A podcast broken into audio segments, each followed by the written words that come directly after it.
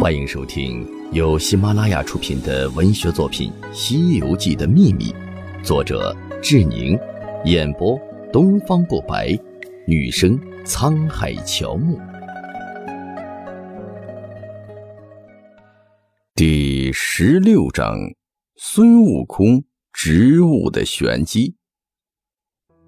前面介绍了孙悟空的武力在诸多神仙妖怪中的排位名次，这种对比对于故事内容情节的发展也具有重要的推动作用。孙悟空能否自己战胜对方，决定后续情节的重要发展方向。